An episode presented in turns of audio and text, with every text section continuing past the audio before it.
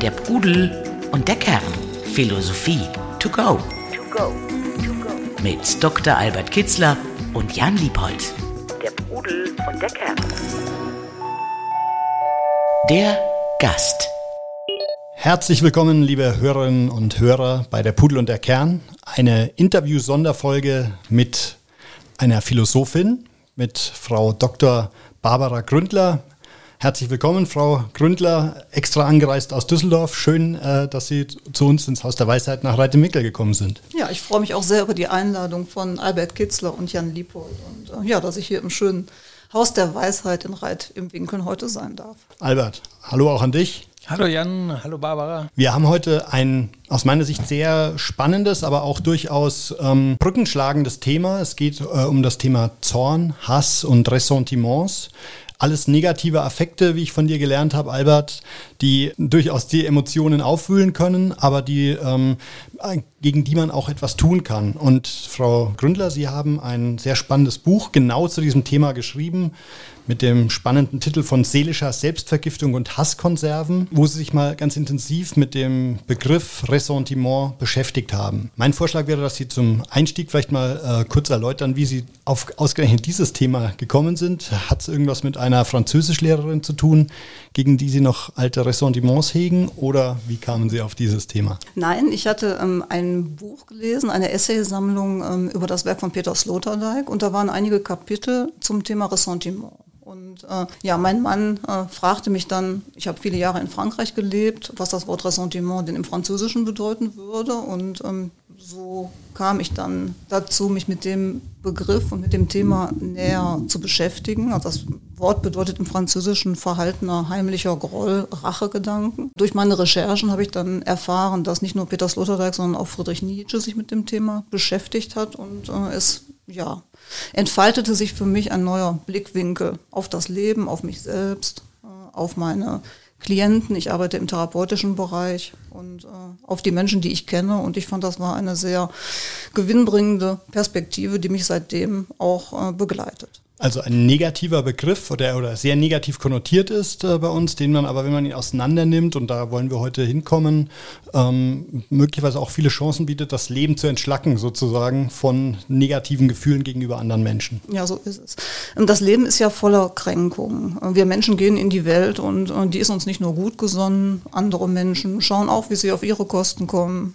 Äh, wir werden verletzt, manchmal gar nicht mit böser Absicht, sondern einfach, weil Interessen äh, zuwider laufen. Unser Lebensplan geht nicht auf, wir werden krank. Also es gibt eine Menge Kränkungen im Leben und äh, mit diesen Kränkungen kann man unterschiedlich umgehen. Und eine äh, Art des Umgangs mit diesen Kränkungen, die letzten Endes zur Verbitterung führt, äh, das wäre dann die Entwicklung von seelischer Selbstvergiftung und äh, Hasskonserven. Begriffe von Max Scheler und Peter Sloterdijk, die letzten Endes zur Entwicklung von Ressentiment führen. Mhm. Und das heißt also, es gibt eine Art Genese, also eine äh, häufig wiederkehrende oder was man als Muster äh, in der Ressentimentgenese erkennt, ähm, wie ich nach so einer Kränkung auf, äh, darauf reagiere. Was passiert da in mir, wenn ich von, sagen wir mal, in meinem Fall war es tatsächlich der Französischlehrer, gekränkt werde? Mhm. Was baut sich da auf? Im Allgemeinen ähm, ja, entsteht erstmal dieses Gefühl, hier läuft was falsch, ich ärgere mich, ich bin verletzt worden. Ähm, meistens trauen sich Menschen aber nicht offensiv damit umzugehen, sondern ziehen sich beleidigt zurück, denken, ich äh, kann jetzt nicht handeln, ich kann äh, dem nichts entgegensetzen ähm, und ich äh, ja, gehe einfach über die Kränkung hinweg. Das funktioniert aber oft nicht. Äh, denn die Kränkung verfolgt die Menschen oft. Und äh, mhm. gemäß der Theorie des Ressentiments äh, kommt es dann zum Grübeln, zum Gedankenkreisen. Man muss doch immer wieder an die Vergangenheit denken mit der Verletzung, die sich ereignet hat. Die Zeit wird umgekehrt, so nennt Nietzsche es, und wir hängen immer fest an diesem Punkt in der Vergangenheit. Es entwickeln sich Rachegedanken, äh, man möchte sich revanchieren dafür und mhm. ähm, ja, seelische Selbstvergiftung ist die Folge und äh, die versagte Rache führt dann dazu, dass sie in Konserven aufbewahrt wird. Diese besagten Hasskonserven, von okay. denen ich sprach. Ja, das ist sehr spannend. Also klingt auch wie aus dem Leben gegriffen. Ich würde es trotzdem gerne nochmal ähm, auf konkrete Situationen runterbrechen. Also jetzt aus dem privaten Umfeld ähm, kenne ich zum Beispiel Trennungs- und Scheidungsgeschichten, ähm, wo sich eben Paare wahrscheinlich auch mal mehr, mal weniger bewusst kränken, entweder der eine oder andere oder man gegenseitig. Ist das so eine typische Situation, wo so eine Kränkung stattfindet? Oder ist es eher der Arbeitsplatz? Also es könnte beides der Fall sein. Äh, in beiden Fällen ist äh, der Betroffene gekränkt und ähm, bei der Ressentimentgenese kommt es dann eben dazu, dass sich der Gekränkte in die Kränkung fallen lässt und äh, sofort den schuldigen Täter sucht, um den Schmerz, den er empfindet über diese Kränkung, irgendwie ja, abzuleiten. Mhm. Man sucht den schuldigen Täter, man äh, erlebt sich selbst als Opfer und äh, spricht dem Täter die gesamte Verantwortung für diese Situation zu. Und, ähm, Ab dann vergräbt man sich in dieses Gefühl sozusagen oder zieht sich zurück in dieses Gefühl. Ne? So ist es das. Gleichzeitig ist ja wahrscheinlich so, dass der, nennen wir es jetzt mal Täter, ähm, derjenige, der die Kränkung verursacht oder der, der den Ausgangspunkt, das ja gar nicht zwingend bewusst tut. Ne? Also, ähm, das stimmt. Ist es sogar häufig vielleicht sogar so, dass äh, unbedachte Äußerungen, ähm, die als Gag gemeint waren, was auch immer, ähm, die so eine Kränkung auslösen? Ja, das kann alles Mögliche sein. Unbedachte Äußerungen, wie Sie sagen, oder der andere verfolgt seine Interessen und die passen nicht zu meinen Interessen und dadurch fühle ich mich zurückgesetzt. Das können unterschiedliche Lebenssituationen sein. Er bevorzugt eine andere. Sie sprachen gerade von äh, Trennung, mhm. Scheidung. Mhm. Vielleicht hat der Partner eine andere Frau kennengelernt und äh, das kränkt natürlich doch sehr, dass ja. man dann denkt, ich war nicht gut genug. Okay, also es sind nicht nur Dialoge, sondern es sind auch Handlungen, die mich verletzen und ja. die mich kränken. Okay. Albert, ich schlag mal die Brücke. Ähm, äh, Frau Gründer, Sie äh, beschäftigen sich ja oder Sie führen das Ganze ja zurück auf Nietzsche und Sloterdijk. Ich schlage mal die Brücke äh, zu deinem Spezialgebiet der antiken Philosophie. Kannten die antiken Philosophen diese Affekte auch schon? Also das Ressentiment, wahrscheinlich hieß es damals anders. Oh, sie nehmen viel mehr Seiten in Anspruch, als, sie, als es heutzutage der Fall ist. Also Zorn, Wut, Ärger, Hass war einer der größten Feinde eines gelingenden Lebens in der Sicht der Antike. Er ist dann weitergeführt worden im jungen Christentum, wo der Zorn die schlimmste der Sünden war. Der Zorn.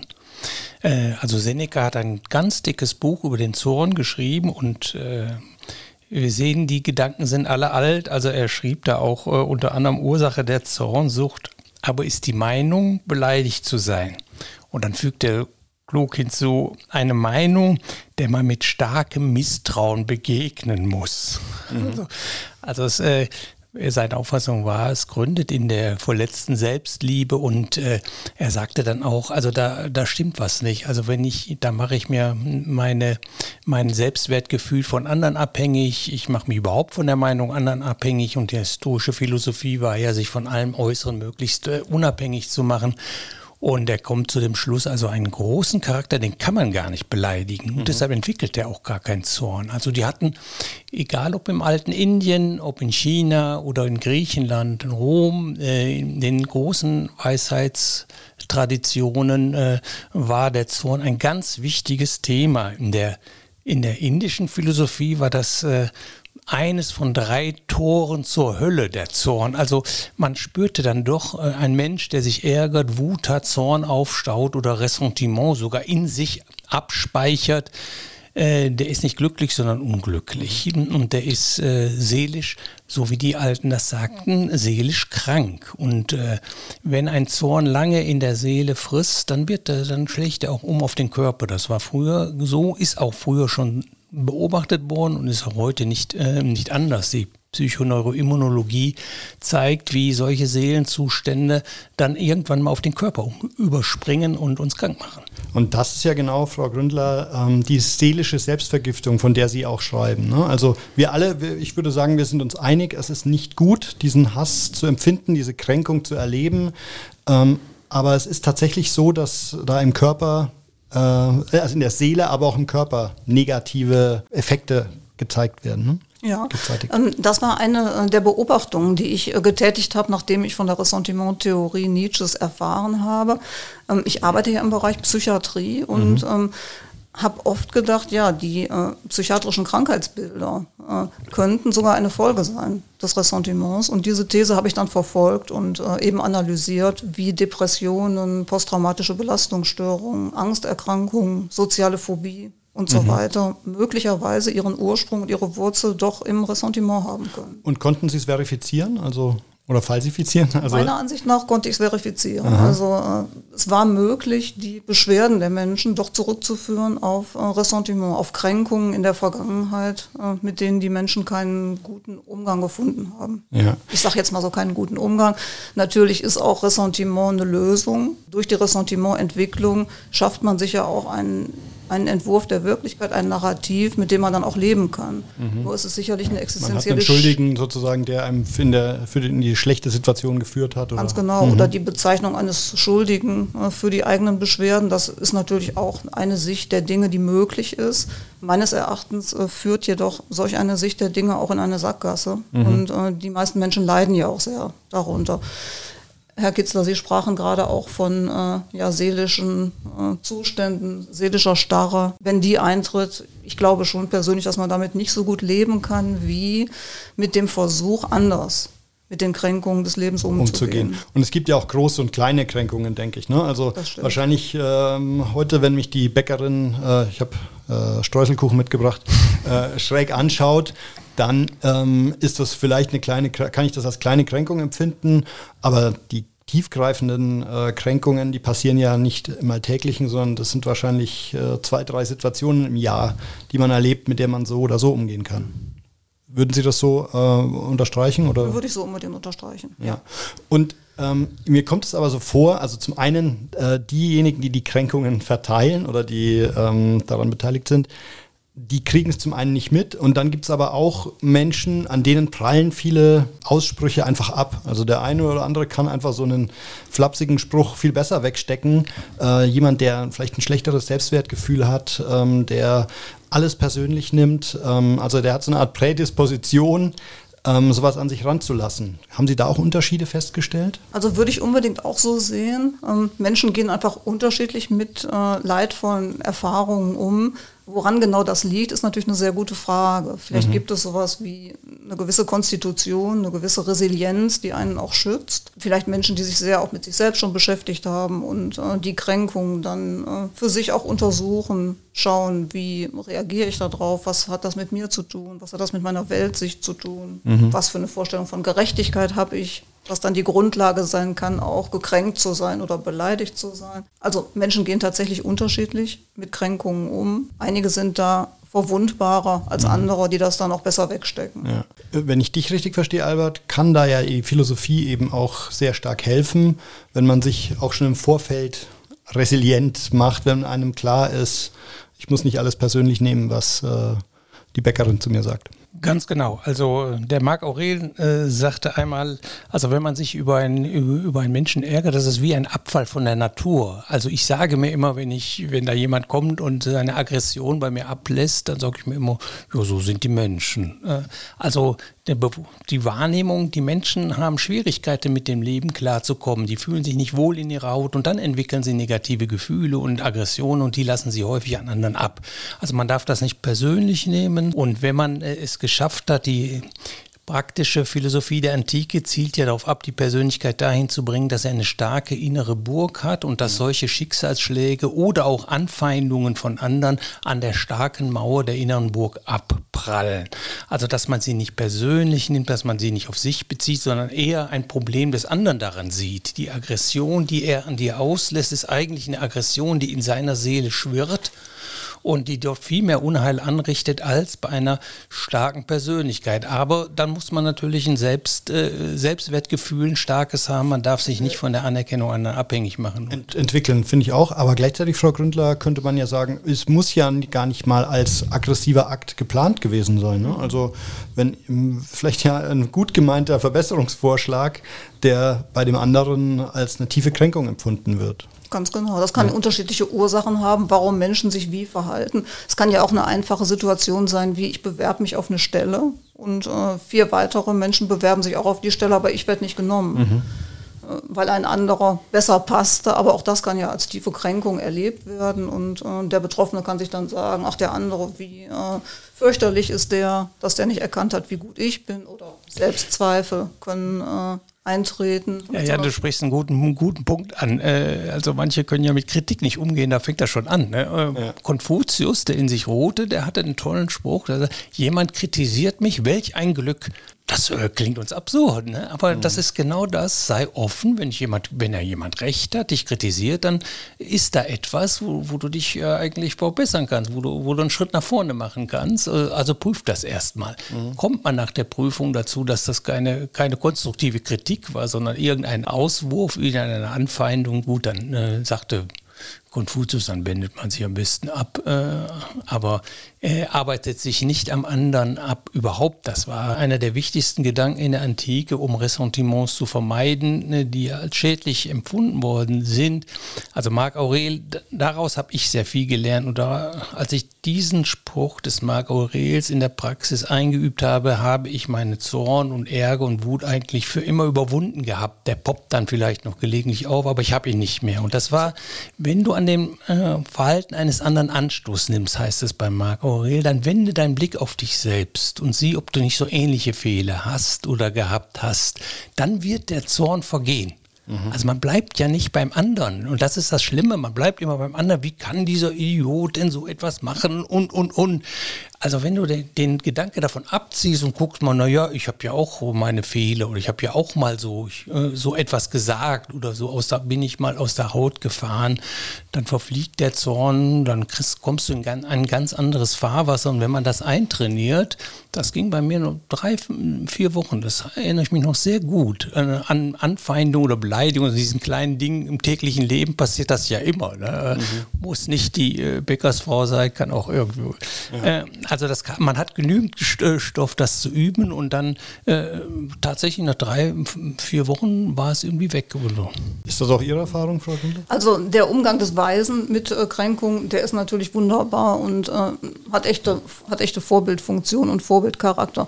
Sie sprachen gerade sehr richtig an, ähm, dass ja oft der Gekränkte über den anderen urteilt, wie kann der nur, der ist ja schrecklich und dem schlimme Dinge vorwirft. Ähm, das ist auch genau ein Schlüsselelement bei der Ressentimentbildung, und zwar die Entwicklung der Moral. Man wurde jetzt gekränkt und der Kränkende, also derjenige, der einen gekränkt hat, der wird moralisch erniedrigt. Über mhm. den wird schlecht geredet. Das ist ein Individuum ohne äh, Werte, ohne Würde. Äh, und den beschimpft man. Das ist dann der Schuldige, den man moralisch erniedrigt. Als Selbstschutz sozusagen, ne? Als Selbstschutz, ganz genau. Mhm. Weil dann ist man zwar verletzt, aber wenigstens steht man moralisch als der Gute doch da. Mhm. Ja.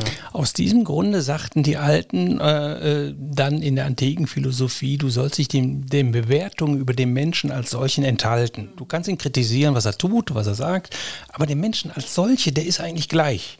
Irgendwie sind wir da alle gleich, ein sehr humanistischer Gedanke. Also und zentral natürlich in der Bergpredigt bei Jesus Christus auch. Ne? Also der hebe den ersten Stein, der frei von Schuld ist. Es, mhm. Immer wieder geht es in der Bergpredigt darum, enthalte dich des Ohr, verurteile den Menschen nicht, überlass das Gott, du bist nicht, das ist Überhebung, Überheblichkeit. Und aber aus diesen Überheblichkeit, aus diesen, das ist ja ein Idiot und so, daraus entstehen dann diese Aggressionen oder diese, diese Hasskonserven und diese Ressentiments. Der Pudel und der Kern. Philosophie to go. Jetzt wissen wir aber alle, wie schwer es ist, auch der Bergpredigt da die eins zu eins umzusetzen. Frau Gründer, Sie haben jetzt ja äh, konkrete, Sie nennen es Exerzitien, ähm, die, glaube ich, auch äh, auf Ihren Vordenkern, ähm, auf die Sie sich beziehen, von denen entwickelt wurden. Können Sie mal so zwei, drei Exerzitien, wenn man jetzt bei sich feststellt, es gibt da ein, zwei Personen, in die habe ich mich richtig verbissen. Ähm, ich komme aus diesen Gedankenwolken nicht mehr raus. Was muss ich tun oder was könnte ich tun, ähm, um mich da wieder selbst zu befreien aus dieser Ressentiment-Schleife? Also in dem Buch habe ich ähm, drei Exerzitien äh, ja, näher untersucht. Das wäre einmal ähm, akzeptieren, dass das Leiden zum Leben gehört. Das zweite Exerzitium wäre versuchen aufzuhören, Bescheid zu wissen. Und das mhm. dritte Exerzitium wäre Welt- und Lebensfreundschaft zu entwickeln und Lebensbejahung zu entwickeln. Fangen wir doch mal mit dem ersten an, das klang sehr spannend. Genau, dass das Leid mhm. zum Leben mit dazugehört. Also in traditionellen Kulturen war den Menschen sehr bewusst, dass das Leid auch eine anthropologische Konstante darstellt. Mhm. Es war klar, dass Menschen leidvollen Situationen begegnen werden und deswegen wurden auch Tugenden eingeübt. Geduld, Demut, Nachsicht, Selbstbeherrschung, das wurde den Menschen geraten als mhm. Training gegen, gegen die Leiden dieser Welt. In der Moderne ist dieses Denken äh, ja in den Hintergrund geraten und äh, moderne Menschen im Komforttreibhaus, ich benutze mal den Begriff von mhm. äh, Peter Sloterdijk, denen wird beigebracht, dass das Leiden überhaupt nicht zum Leben gehört. Alles ist schön, ist, äh, alles Gute genau, als, als Grußformel sozusagen. So, ne? ist sogar mhm. eine Frechheit, wenn äh, man Leid begegnet und äh, es werden unterschiedliche Mittel auch angeboten, ähm, um das Leid aus der Welt zu schaffen. Mhm. Wenn ich jetzt aber davon ausgehe, dass Leid etwas mir notwendig Begegnendes ist, dann äh, gehe ich schon mal ganz anders damit um. Dann ist die Empörung gar nicht so groß. Und ich denke, ja, es wird so sein. Ich werde morgens vor die Tür gehen und jemand wird mich kränken. Mhm weil er eben auch sein Leben verfolgt, Selbsterhaltung im Sinn hat und äh, seinen Weg geht. Und dabei werde ich sicherlich in äh, Konflikt auch mit den anderen Menschen geraten. Also ich gehe erstmal vom Bösartigen aus sozusagen? Oder vom ich weiß noch nicht aus? mal, ob es bösartig ist, vom, vom Notwendigen, mhm. würde ich sagen. Okay. Es wird so sein, dass äh, ich auch gekränkt werde. Ja, okay, also dann kann der Tag wahrscheinlich keine so große Enttäuschung werden. Andererseits ist es natürlich schon auch eine negative Haltung. Ne? Ist ähm, das nicht ähm. Was, was einem schon mal von vornherein den, die Freude auf den Tag verdirbt, wenn ich weiß, okay, ich muss da wieder raus, die Bäckerin wird wieder unschöne Sachen sagen? Oh, oh das wäre sehr einseitig, Jan. Also das, das hat sich tatsächlich Seneca empfohlen, wenn ich aus der Haustür gehe, sagte er sich jeden Tag, also ich werde heute drei Personen gehen, die mich angreifen. Der eine wird betrunken sein, der andere wird total wütend sein, weil er zu Hause Unglück erlebt hat, etc. Aber das äh, heißt ja nicht, man muss mitdenken. Ich werde aber auch 15 Menschen treffen, mhm. äh, mit denen ich ein tolles Gespräch habe. Also das ist eine Form, die in der Antike sehr bekannt unter dem Namen Prämeditatio Malorum, dass man ein bisschen vorwegnimmt. Äh, es, wird, es wird nicht alles glatt laufen mhm. an dem Tag. Das kann man auf alles anwenden, insbesondere auf Begegnungen mit, mit Menschen. Aber wir sind hier wieder beim Realismus. Ne? Also das, die Welt ist so. Es ist mhm. schwer, gut zu leben. Viele laufen mit Aggressionen rum und ein paar laufen dir über den Weg. Das hat überhaupt nicht. Das sagt man sich da morgens oder man ist sich dessen bewusst und es poppt sofort auf, wenn da einer kommt und beruhigt einen dann mhm. sofort. Dann sagt man eben, wie Ach, ich da mir war sag, sozusagen. Ne? Also oder da, da war die Kränkung, die heute anstand. Oder ich sage mir da immer, so sind die Menschen, so mhm. sind die. Und Gott sei Dank bin ich nicht so, oder sagen wir mal so, äh, Gott sei Dank habe ich nicht dessen Probleme. Die, und ich muss nicht die anderen äh, äh, äh, aggressiv angehen. Also so eine von vielen Übungen, die man da eigentlich, mhm. mit denen man den Zorn zu, zur Leibe rücken kann, wenn ich das noch anfügen darf. Deshalb wurde der Zorn also nicht als ein notwendiges Leiden angesehen in der Antike. Man kann davon loskommen, weil der Zorn selbst gemacht ist. Man ärgert sich, man ist da also schwer daran beteiligt. Das muss nicht sein. Nichts ist schlimmer als Feindseligkeiten, diese stiftet der Zorn, sagte Seneca und fügt dann noch äh, den Satz an, nichts ist verderblicher als der Krieg, in ihm entlädt sich der Zorn der Machthaber. Oh, sehr aktuell. Äh, also es ist nicht der Zorn ist selbst gemacht. Du, du, hast ja neulich auch schon angeführt, dass Putin möglicherweise ein kind in früher Kindheit oder wann auch immer gekränkt wurde und da irgendwas überkompensiert. Aber ich finde, da sollten wir jetzt nicht einsteigen. Mich würde noch mal äh, interessieren, Frau Gründer, ähm, wenn man dieses Exerzitium jetzt weiter treibt, also wir haben es verstanden für den Alltag, aber jetzt mal auf diese konkrete Scheidungs-Trennungssituation angewandt, muss sich sozusagen der Ehemann auch darauf einstellen, dass er im Laufe seiner Beziehung oder wer auch immer, ne, also im Laufe einer Beziehung vermutlich Kränkungen stattfinden werden, äh, über die man weglächeln sollte? Also damit zu rechnen halte ich für, für wichtig. Ja, es werden Kränkungen stattfinden und äh, drüber hinweglächeln, so könnte man es nennen. Auf jeden Fall die Kränkung zu bedenken, wie Herr Kitzler ja auch gesagt hat, und sich mhm. zu überlegen, wie ist die Welt und äh,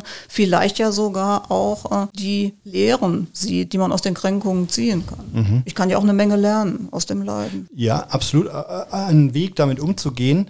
Man könnte aber auch sagen, also jetzt auch mal wieder auf die Beziehungsebene zu gehen, es würde ja vielleicht aber auch gut tun, dem direkt zu begegnen und zu fragen, wie kommst du denn darauf? Äh, wie kann ich das verstehen? Also nicht aggressiv, aber doch offensiv mit so einer Kränkung umzugehen, ist ja auch vielleicht kein Exerzitium, aber ein Weg damit, äh, die Kränkung zu vermeiden, oder? Also das ist sogar ganz wichtig, denke mhm. ich. Also es, es, erfolgt die Kränkung Ähm, und entweder folgt daraus dann die Ressentimententwicklung, ne, mhm. der beleidigte Rückzug, oder aber ich habe ja auch die Möglichkeit schon zu reagieren. Und ich glaube, der erste Affekt, der sich einstellt, und Sie sprachen gerade darüber, ist der Zorn. Und der Zorn kann erstmal ein Hinweis sein, denke ich. Ah, da läuft irgendetwas, was äh, für mich vielleicht ärgerlich ist, was, was nicht so gut ist. Und dann kann ich auch aktiv damit umgehen. Also ich kann mich einmal befragen, äh, wie sind meine Grundprämissen, was macht mich jetzt gerade zornig?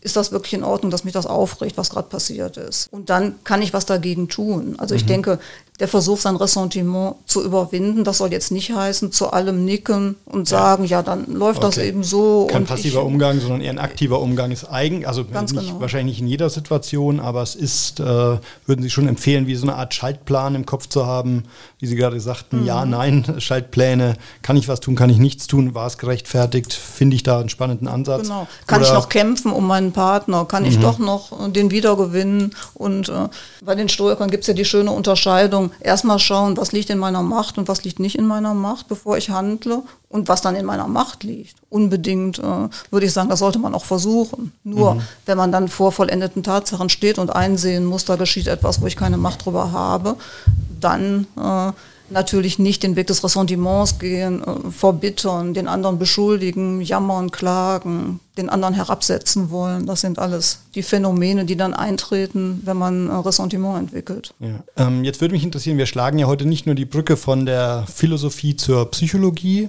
sondern auch äh, eben von der antiken Philosophie zur modernen Philosophie. Was hat denn äh, Peter Sloterdijk äh, zum Ressentiment konkret gesagt? Wieso konnte, äh, konnten Sie ihn als äh, Doktorvater gewinnen für Ihre Arbeit? Also er hat ja das Buch Zorn und Zeit geschrieben äh, und beschäftigt sich in dem Buch sehr mit den unterschiedlichen Wertschätzungen des Zorns in der Geschichte. Und der Zorn, der eben nicht zum Ausdruck gelangt, der kann dann zu besagten Hasskonserven führen. Mhm. Deswegen untersucht er. Unterdrückter Ärger sozusagen. Genau, der unterdrückte mhm. Ärger, der dann in der Konserve ist und unter Hochspannung steht. Und äh, in dem Buch, das durchaus auch eine politische Dimension hat, überlegt er jetzt, was haben äh, mächtige Menschen auch mit den Ressentimentguthaben der Menschen getan. Ressentimentguthaben, das müssen Sie nochmal erläutern, bitte. Also er hat eine sehr äh, kapitalistische Sprache entwickelt, dass, äh, dass es Zornbankiers gibt, die große Zornbanken haben in der Weltgeschichte. Und äh, dass diese Zornbankiers auch dann mit diesen Zornguthaben der Gläubiger, mhm. diejenigen, die dann bei den Banken ihre Zornguthaben ähm, einzahlen, dass mit denen auch was zu machen ist. Also zum mhm. Beispiel schreibt er, dass äh, Mao, Stalin und Lenin durchaus den Zorn auch geschürt haben bei den Bauern, um die Revolution zum Ausbruch zu bringen. Mhm. Nur hinterher ist dann nicht das leidfreie Paradies entstanden, in dem es allen Bauern gut gegangen ist, sondern äh, noch die, mehr Zorn. Also, die ja. Führenden mhm. haben sich dann an die guten äh,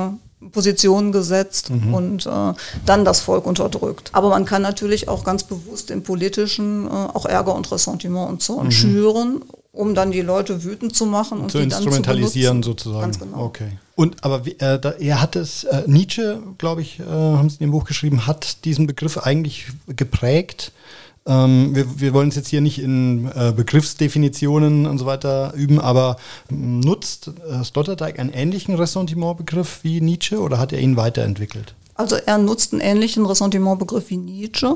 Ähm, er hat äh, eine Zeitdiagnose gestellt, eben durch diese politischen Beobachtungen, die er äh, angestellt hat. Und er äh, ja, macht sich in dem Buch auch stark die thymotischen Qualitäten. Vielleicht ist es jetzt zu weit ausgeholt, mhm. wenn ich darauf Bezug nehme, aber die kriegerischen und kämpferischen Qualitäten bei den Menschen auch zu stärken. Da mhm. sagt er, dass die ein Stück weit in Vergessenheit geraten sind und äh, dass die Menschen sich dem Leben nicht mehr stellen möchten und nicht mehr für sich eintreten und kämpfen möchten. Und das möchte er stark machen, auch gegen das Ressentiment. Also das ist der, dieser Umgang, der aktive Umgang findet sein, äh, mit, dem, mit der Kränkung findet seiner Meinung nach zu selten statt. Ganz genau. Also er sagt, okay. heutzutage ist wirklich eine Ressentimentkultur entstanden. Da, somit denkt er Nietzsche dann ganz aktuell auch weiter und bezieht Nietzsches Erkenntnisse auf die heutige mhm. Zeit. Mhm. Und dem folgen Sie aber auch in, ihrer, in Ihrem Buch, oder? Also dem folge ich auch und äh, seitdem ich diese Perspektive entwickeln durfte, sehe ich halt auch überall das Ressentiment und äh, sehe auch an wie vielen Stellen im Leben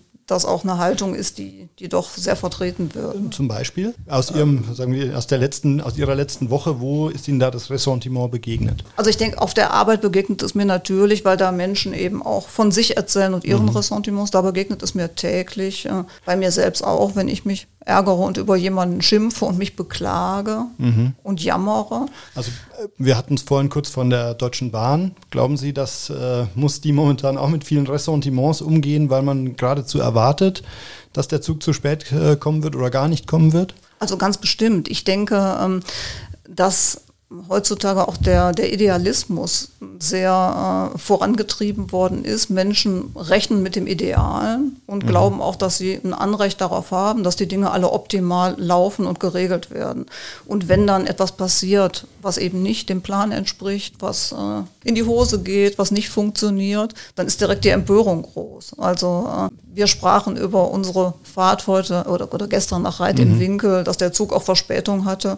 Äh, ich gestehe, das ärgert mich nicht. Ich rechne damit und äh, ich denke, wir werden noch pünktlich ankommen und äh, das hat jetzt meiner Freude über die Fahrt nach Reit im Winkel keinen Abbruch getan. Okay, so muss man damit umgehen und eigentlich im Vorfeld schon damit rechnen, dass die Deutsche Bahn nicht ganz pünktlich sein wird. Dass sich ein Buch mitnehmen, die Zeit positiv nutzen. Ist ja nicht wirklich was Schlimmes passiert wenn ja. die Bahn äh, zu spät kommt, würde ich jetzt sagen. Ne? Okay. Albert, was sagen uns denn die äh, antiken Philosophen für den aktiven Umgang mit äh, Kränkungen? Also wenn man eben nicht sich in Gelassenheit übt, sondern wenn man sagt, nee, das möchte ich jetzt mal hinterfragen, was du mir da gerade an den Kopf wirfst. Äh, hat das vielleicht mit Problemen von dir zu tun? Ja, das, äh, das schon. Als erstes äh, geht es darum, also nicht direkt zu, in der Emotionalität zu reagieren. Das hat schon das findet sich schon bei Pythagoras. Also wenn der Zorn aufkommt, geh in deine, dein Kämmerlein, warte bis der Zorn verflogen ist, dann komm raus und reagiere in der Ruhe.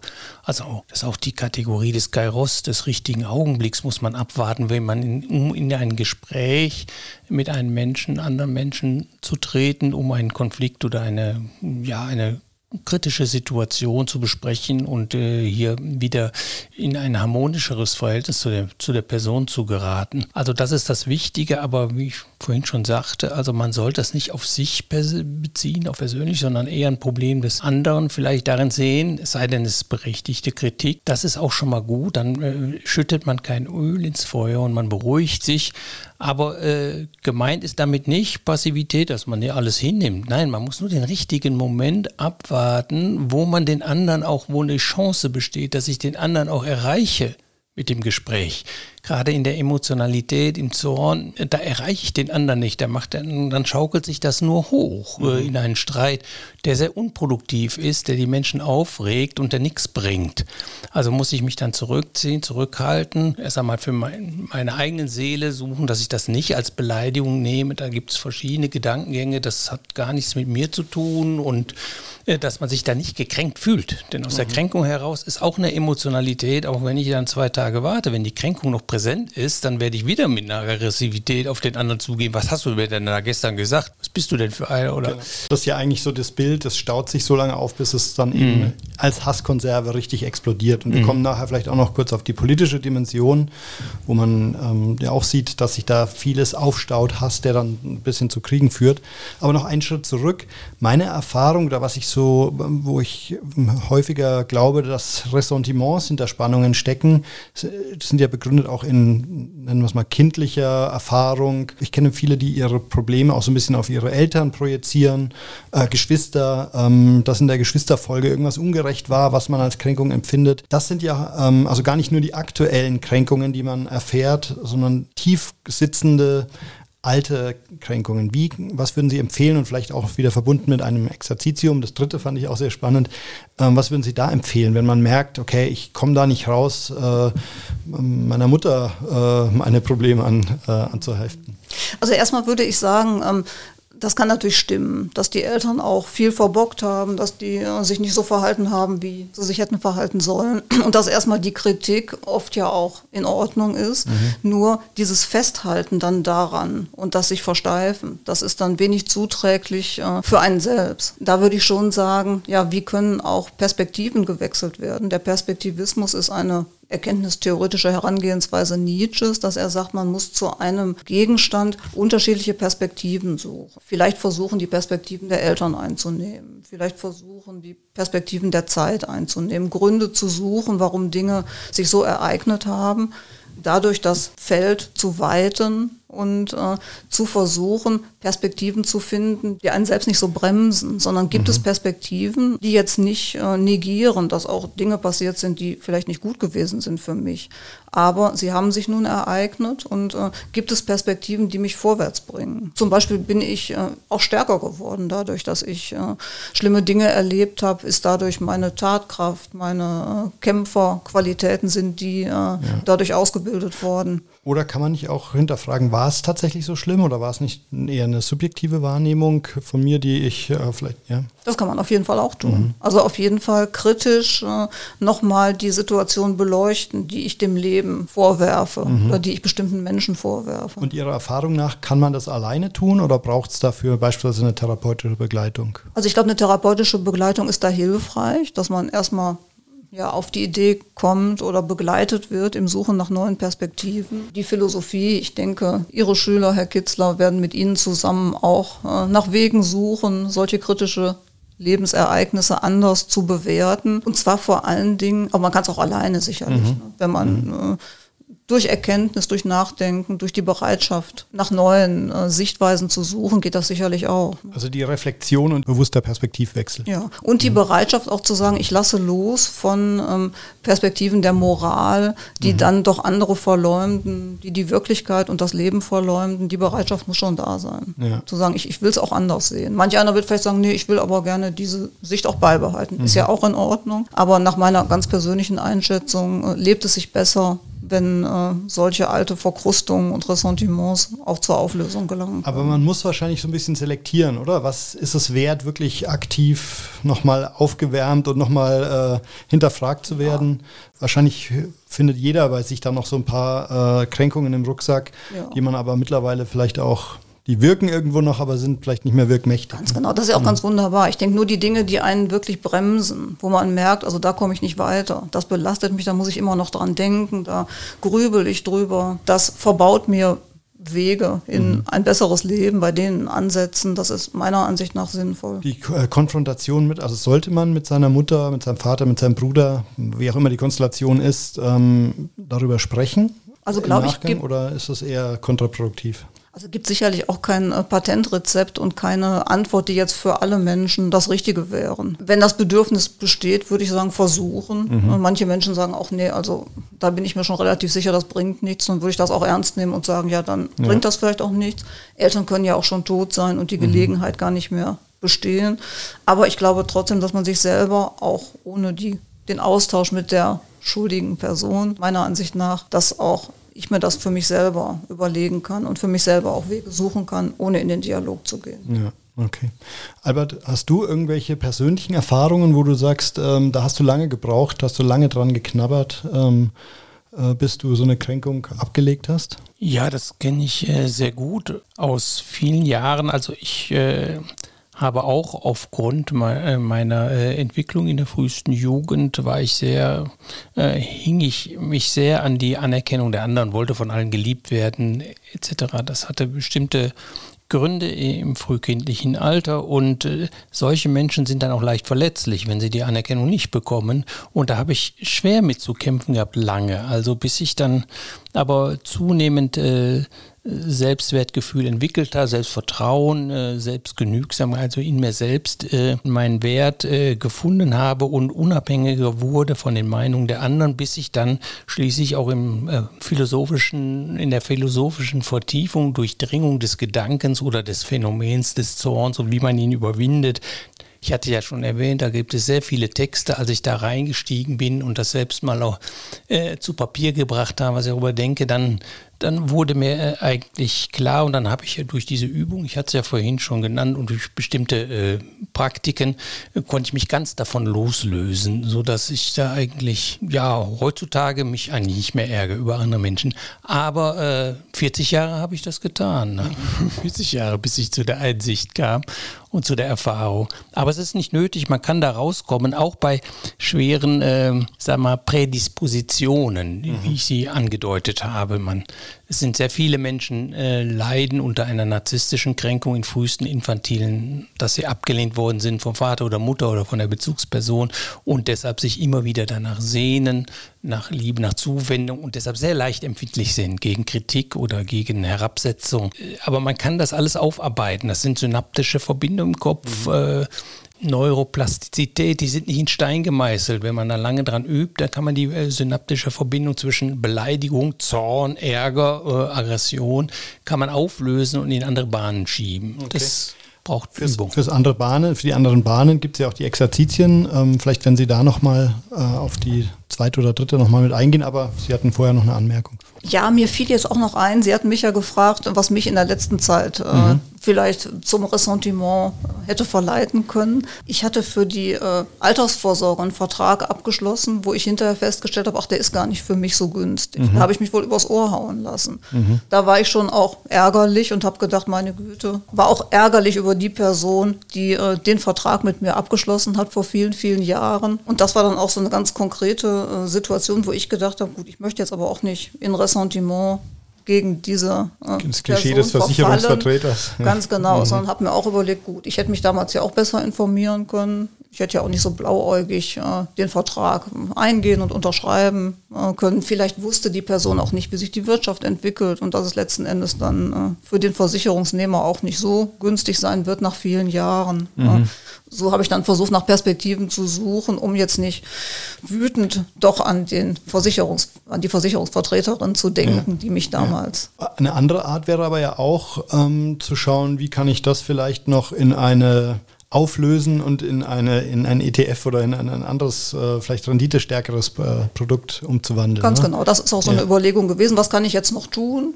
Kann mhm. man das noch auflösen? Kann man da noch irgendwie was günstiger anlegen? Und ja. äh, den Weg bin ich dann auch gegangen. Aber Sie würden sagen, Beispiel. es macht keinen Sinn, da jetzt wirklich, also es, es macht sowieso keinen Sinn, sich rein zu verbeißen, weil verschüttete Milch, aber es macht auch keinen Sinn, da aktiv äh, in den Reflexionsprozess zu gehen, denjenigen vielleicht zu treffen und zu konfrontieren mit seiner Meinung. Das wäre, würde das überbewerten. Das Ganz genau. Okay. Und damit ich nicht immer daran denken muss und mich ärgern muss, habe ich dann versucht, es so aufzulösen. Ne? Ja.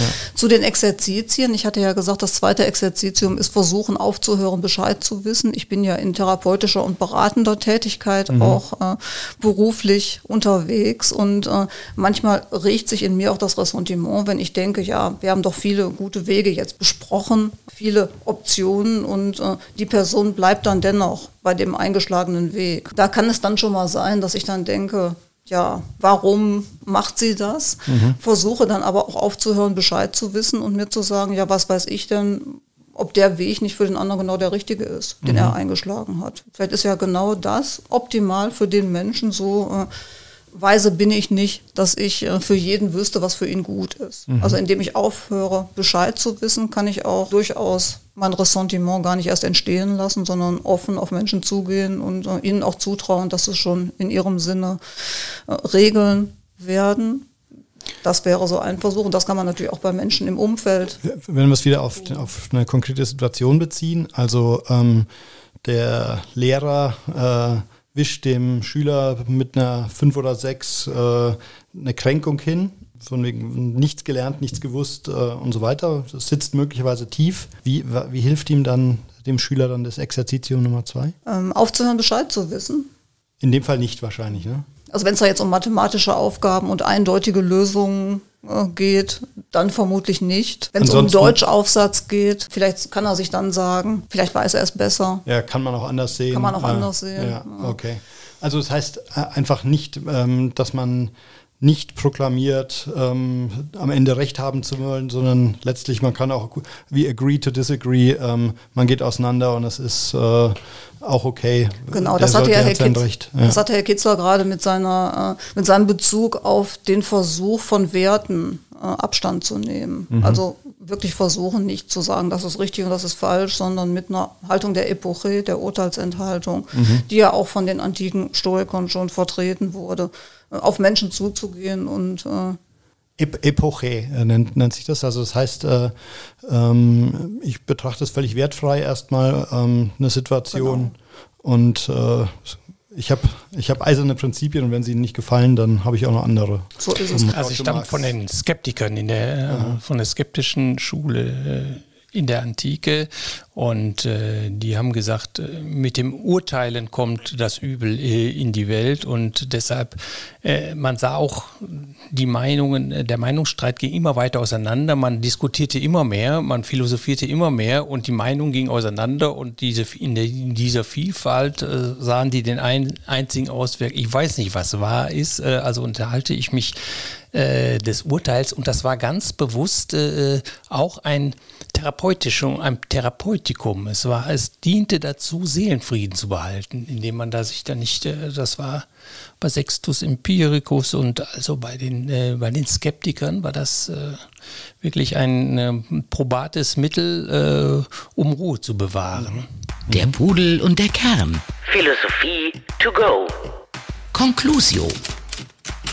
Unsere Zeit geht leider zu Ende, aber ich möchte mal kurz für, für mich, aber auch äh, für unsere Hörer nochmal zusammenfassen, dass das Ressentiment, was man ja eigentlich eher so im ähm, allgemeinen Sprachgebrauch als äh, Vorurteil oder eben als Vorbehalt gegenüber bestimmten Gruppen, ähm, dass das eigentlich noch viel tiefer liegt, dass das eben der Zorn, der da auch mit dahinter steckt, der ausgelöst werden kann äh, von der Kränkung, von einer Kränkung, dass der äh, in, bei vielen Menschen wirklich viel Negatives bewirken kann, aber eben mit den Exerzitien oder mit den Übungen, die Sie vorschlagen, ähm, dass man dem auch durchaus aktiv begegnen kann. Erstens in der Situation, aber dann auch im Nachgang, wie ich, wie ich aus dieser Verka Verkantung, ähm, aus dieser emotionalen Verkantung, wie ich da wieder rauskommen kann.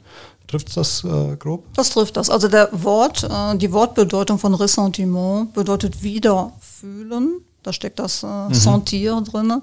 Und äh, wenn ich das Ressentiment überwinde, dann muss ich nicht immer wieder fühlen. Mhm. Die Kränkung, die von mir als Beleidigung erlebte Situation, sondern kann mich frei machen. Ja. Was dann wieder zu einer Art Gelassenheit führt, womit wir dann auch wieder, und wir hatten ja heute auch wieder ein paar stoische Zitate, ähm, glaube ich, auch ganz gut die Brücke geschlagen haben zur antiken Philosophie. Ansonsten Eine Bemerkung noch, Jan, die mir einfällt im Hinblick auf Werten, dass Werten manchmal der Auslöser ist dafür, dass wir Ressentiments bilden und Ärger und so und Wut hast und dass man sich da vielleicht ein bisschen zurückhalten sollte, überhaupt mit Werten. Ich verstehe den Paradiesesfall auch in dem Sinne. Also man, der Mensch lebt im Paradies, bis er vom Baum der Erkenntnis, und zwar des Guten und Bösen, genommen hatte und er fing an zu werten, denn erst gut und böse äh, bringt die Wertung rein. Mhm. Und das war der Grund, warum wir aus dem Paradies äh, gefallen sind. Also wir könnten umgekehrt sagen, je mehr wir uns der Wertung enthalten, äh, enthalten können, ja, jedenfalls über Menschen, nicht über Handlungen, mhm. desto mehr äh, äh, nähern wir uns wieder einem paradiesischen Zustand an. Also Stoiker, desto mehr kommen wir in die Seelenruhe, desto mehr, desto gelassener bleiben wir und regen uns nicht mehr über auf, über die Welt so, wie sie ist. Mhm. Und da würde ja das dritte Exerzitium sehr gut zu passen, das wir jetzt nicht mehr in aller Ausführlichkeit mhm. besprechen mhm. können, aber dieses Weltfreundschaft entwickeln mhm. ja. und dem Leben mhm. zugewandt sein, versuchen Ja zu sagen zum Leben in all seinen Schattierungen und Ausprägungen, ja. auch in dem Leiden, was notwendigerweise dazugehört, aber auch in dem vielen Schönen, was ja einfach auch da ist. Und das wiederum wäre dann auch die politische Dimension, ne? wenn man davon ausgeht, dass beispielsweise äh, der Konflikt zwischen Israel und Palästinensern oder jetzt auch der aktuelle Ukraine-Konflikt ja auch wahrscheinlich Ressentiment basiert ist. Ähm, wie, das hätte dann, wenn die Weltfreundschaft, wie Weltfreundschaft üben heißt es, ähm, wenn man, wenn beide Seiten das praktizieren können, das könnte möglicherweise ein Ausweg sein. Vielleicht ein bisschen plakativ, vielleicht auch ein bisschen naiv, aber zumindest ist es ein Weg, ähm, wie man Ressentiments begegnen kann. Das fand ich äh, ein sehr spannendes, sehr inspirierendes Gespräch. Vielen Dank, Frau Dr. Gründler, dass Sie extra aus Düsseldorf äh, hier ins schöne Haus der Weisheit nach Reitemickel angereist sind. Äh, alle, die sich noch mal ein bisschen vertiefen wollen in äh, die Exerzitien oder das Thema an sich, denen sei äh, Ihr Buch von seelischer Selbstvergiftung und Hasskonserven eben von Barbara Gründler empfohlen. Ansonsten äh, steckt auch einiges im Denken heilt vom Albert Kitzler. Ähm, also du hast ein eigenes Kapitel auch über Zorn, Wut, Hass und was noch geschrieben? Zornwut, Hass, Ärger, also das ist ja. ein Kapitel, äh, ein, ein, negativer Effekt, den, den zu überwinden sehr fruchtbar ist für ein gelingendes Leben. Und wir haben heute ansatzweise gelernt äh, oder erste Wege gelernt, wie man, wie einem das gelingen kann. Vielen Dank, Frau äh, Gründler, dafür. Vielen Dank, Albert. Äh, euch sei mitgegeben, dass ihr bitte auch mal wieder in unsere Shownotes schaut, äh, auf der Website vorbeisurft äh, und ansonsten möglichst ein äh, ressentimentfreies Leben führt. Vielen Dank für die Einladung und das schöne Gespräch. Danke auch. Macht's gut. Ciao, ciao bei der Pudel und der Kern. Der Pudel und der Kern. Der Philosophie-Podcast zu den Fragen des Lebens. Mit Dr. Albert Kitzler und Jan Liebold. www.pudel-kern.com